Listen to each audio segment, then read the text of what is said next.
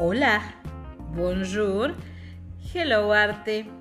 Desde España conoceremos en este episodio a Mario Herrero, que es músico, escritor, artista integral. Él nos cuenta sobre su obra y su vida. Bienvenido, Mario.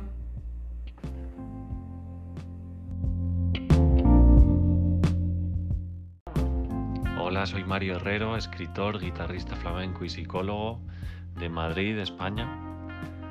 He escrito una serie de novelas de ficción relativas al flamenco, entre las que está mi última publicación, Las consecuencias de ignorar al duende.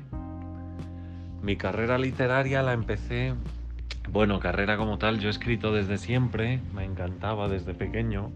Yo escribía con 8 o 9 años mis libros a mano y hacía ahí libros que a lo mejor tenían 10 páginas luego con el Word ya con 12, 13 años. Y bueno, en 18, 19 gané ahí algunos concursos de relatos y sí que escribía mucho a concursos, pero se podría decir que carrera como tal, cuando he tenido una carrera, fue cuando empecé a escribir en Facebook, en la buena época de Facebook, con una cuenta que se llamaba Mario A. Elegancia y entonces en esa época de Facebook, claro, no era como ahora, los escritos podían podía ser tres páginas de escritos que la gente se los leía porque ni había tanta gente, ni había algoritmos, ni había publicidad, ni lo tenías que subir todo en vídeo, en vídeo con subtítulos y con música y vídeos de 20 segundos. No, no, ahí se leía, en esa época se leía. Y era una época muy feliz para mí en redes sociales y tuve, bueno, relativamente, pero mi éxito tenía muchos seguidores, vendía ahí mis novelas. Esto hará 10 años así. Yo tengo 32, pues soy con 21, 22. Y fueron las novelas ¿Quién escribió Robin Hood? Y las consecuencias... No, ¿Quién escribió Robin Hood? Y a las 6 de la mañana siempre hace frío. Esas fueron las novelas que moví por allí en autoedición. También un libro de poesías, cosas que me recuerdan a otras cosas, se llamaba. Y todo eso siempre escribía con un punto muy de humor, pero con reflexiones personales en todo momento, pero en una historia. O sea, como un poco como pudiera. Mi inspiración era Milan Kundera, el autor, el escritor checo. Y ese punto de estar, tener una novela de ficción y estar metiendo muchas reflexiones entre medias. Y luego que siga el argumento de la novela como novela filosófica, por así decir. Pero estos dos libros eran con mucho punto de humor. Y bueno, ahí funcionaban bastante bien. Luego, y luego eso colapsaron las redes sociales, ¿no? Tal como está ahora. Tan saturadas, tanta publicidad, tan poco orientadas a la literatura. Y ya mm, me dediqué más a mi oficio principal, que es la guitarra flamenca. Y entonces escribí una serie de novelas de ficción en torno al mundo de los músicos del flamenco. Son novelas de ficción, cualquiera que no entienda de flamenco las puede leer igual, son historias y tienen este punto de reflexiones, de reflexiones sobre los talentos, sobre los prejuicios, sobre los artistas, su competencia. Y es la que llamo la trilogía del duende, porque siempre va en torno a ese concepto del duende, de del arte que tiene cada uno, de la magia que tiene el artista, ¿no? Lo que llaman el duende en el flamenco, la inspiración, ¿no? Y mi último libro es el tercero de esa trilogía, es una trilogía de libros independientes, o sea, se pueden leer totalmente por separado, porque uno es, está ubicado en el presente, otro en el siglo XIX, y este último, Las consecuencias de ignorar al duende, está ubicado en un futuro no muy lejano, en un futuro distópico, en un futuro en el que simplemente pues ni hay coches que huelen, ni hay eh, naves espaciales, ni simplemente lo único que ocurre es que hay un 60% de paro, las calles son increíblemente peligrosas por la robotización, por los puestos de los oficios desaparecidos, por la robótica y las inteligencias artificiales. Eh, hay un porcentaje de analfabetización también tremendo porque las clases son en línea y los ratios de alumnos son de 80, 90 niños de 5 años dando clases online. Eh, todas las empresas prácticamente se han fusionado en una o dos. Es un mundo así tremendo, pero aún así la novela es bastante humorística, es muy irónico todo el mundo está totalmente trastornado de estrés y ansiedad hasta tal punto que no tener estrés y ansiedad crónicos se considera un trastorno mental, no tenerlo. Se les llama TPL, trastorno del procesamiento limitado, a la gente que no tiene ansiedad crónica, ¿no?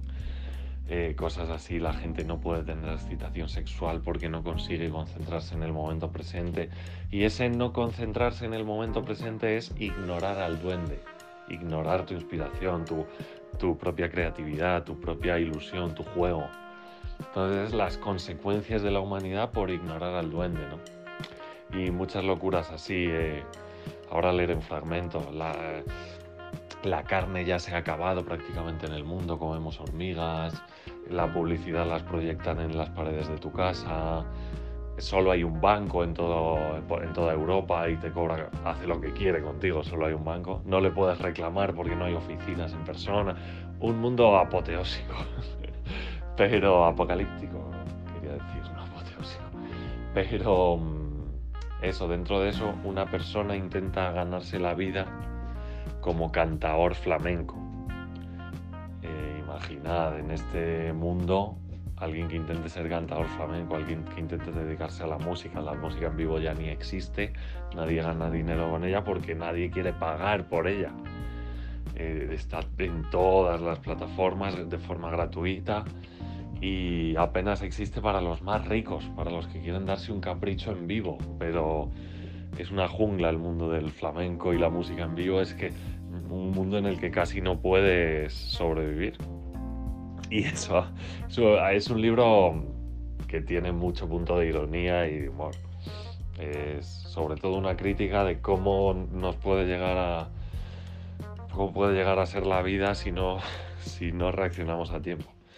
Y proyectos futuros por esto mismo estoy un poco parado porque es muy difícil ya mover un libro en la actualidad si no tienes, o sea, antes un, bueno, que os voy a contar, ¿no? Pero antes un editor era una persona que arriesgaba dinero de su empresa porque quería que un escritor que escribía muy bien quería que llegara a la humanidad.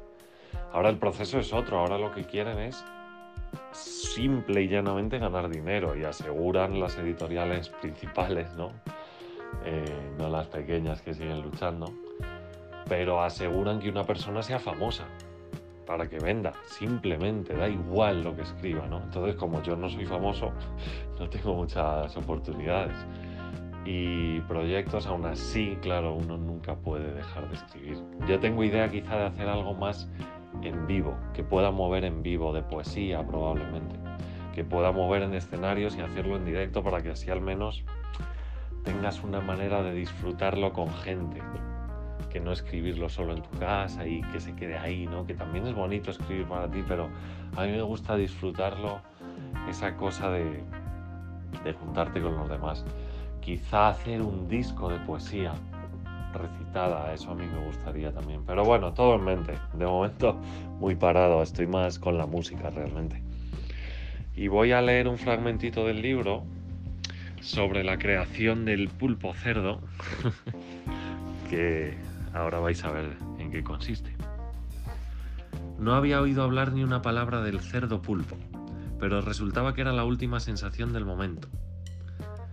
Era de lo que hablaba todo el mundo desde hacía unos días, el tema de moda. Por lo visto, el multimillonario Héctor Molusco, un tipo que se había hecho de oro a base de unas prácticas muy pero que muy dudosas, y que debía de contar en aquel momento con casi 100 años de edad, pero a golpe de operaciones e injertos de microchips en el cerebro seguía siendo como un chavalito, había sorprendido a todos con su último híbrido artificial, el cerdo pulpo. El asunto de la carne ya hacía muchos años que se convirtió en un problema sin solución. No había carne para tantas personas, y con carne me refiero, por supuesto, a carne de grandes mamíferos o aves de corral. Hormigas y saltamontes teníamos, por el momento. Pero carne de vaca, cerdo, pollo, no había tanta y la luz era demasiado cara como para mantener las macrogranjas, porque bueno, tampoco había tanto gas. Al final los recursos del planeta sí que eran finitos. Vaya, qué curioso. El caso es que todos habíamos asumido que había que comer hormigas y punto en boca, hasta que llegó el cerdo pulpo. Por fin el equipo de ingenieros y científicos de Héctor Molusco había conseguido lo que él se había propuesto hacía ya bastante tiempo, lograr un equilibrio genético perfecto entre el pulpo y el cerdo. O mejor explicado, incorporar genéticamente la capacidad del pulpo de regenerar sus miembros perdidos a la anatomía del cerdo o mucho mejor explicado, sin paños calientes, había conseguido que al cerdo le cortases la pata con una sierra eléctrica y le creciese al cabo de un cuarto de hora. El resultado, jamón para todos. Fuere como fuere, se trataba de una noticia fantástica para todo el mundo, excepto para el cerdo, claro.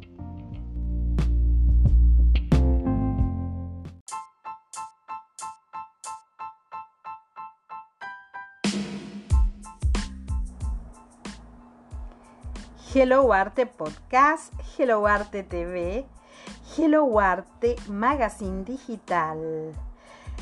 Puedes encontrarnos en gracilechahue.com y en las redes sociales Facebook, Instagram y YouTube. Hello Arte, el arte en todas sus formas.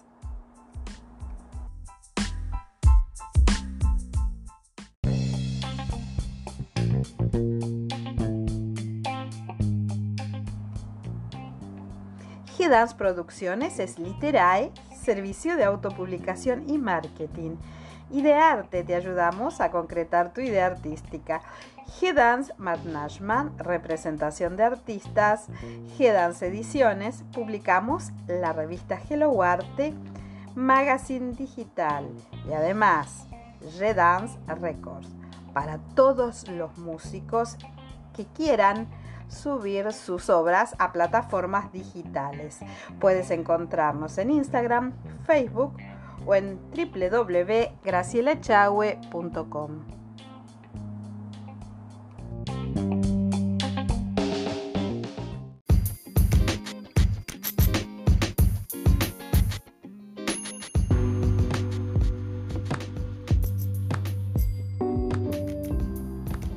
Conservatorio Isadora Duncan. Solidez, experiencia y calidad. Programas de estudio, asesoramiento pedagógico, administrativo e institucional. Exámenes anuales, capacitaciones.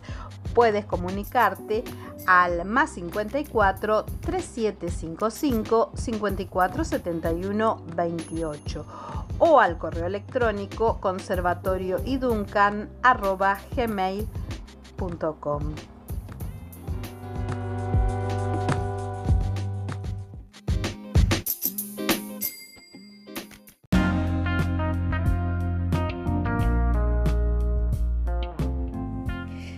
Gracias por haber participado de este episodio y a la audiencia nos encontramos en un próximo podcast.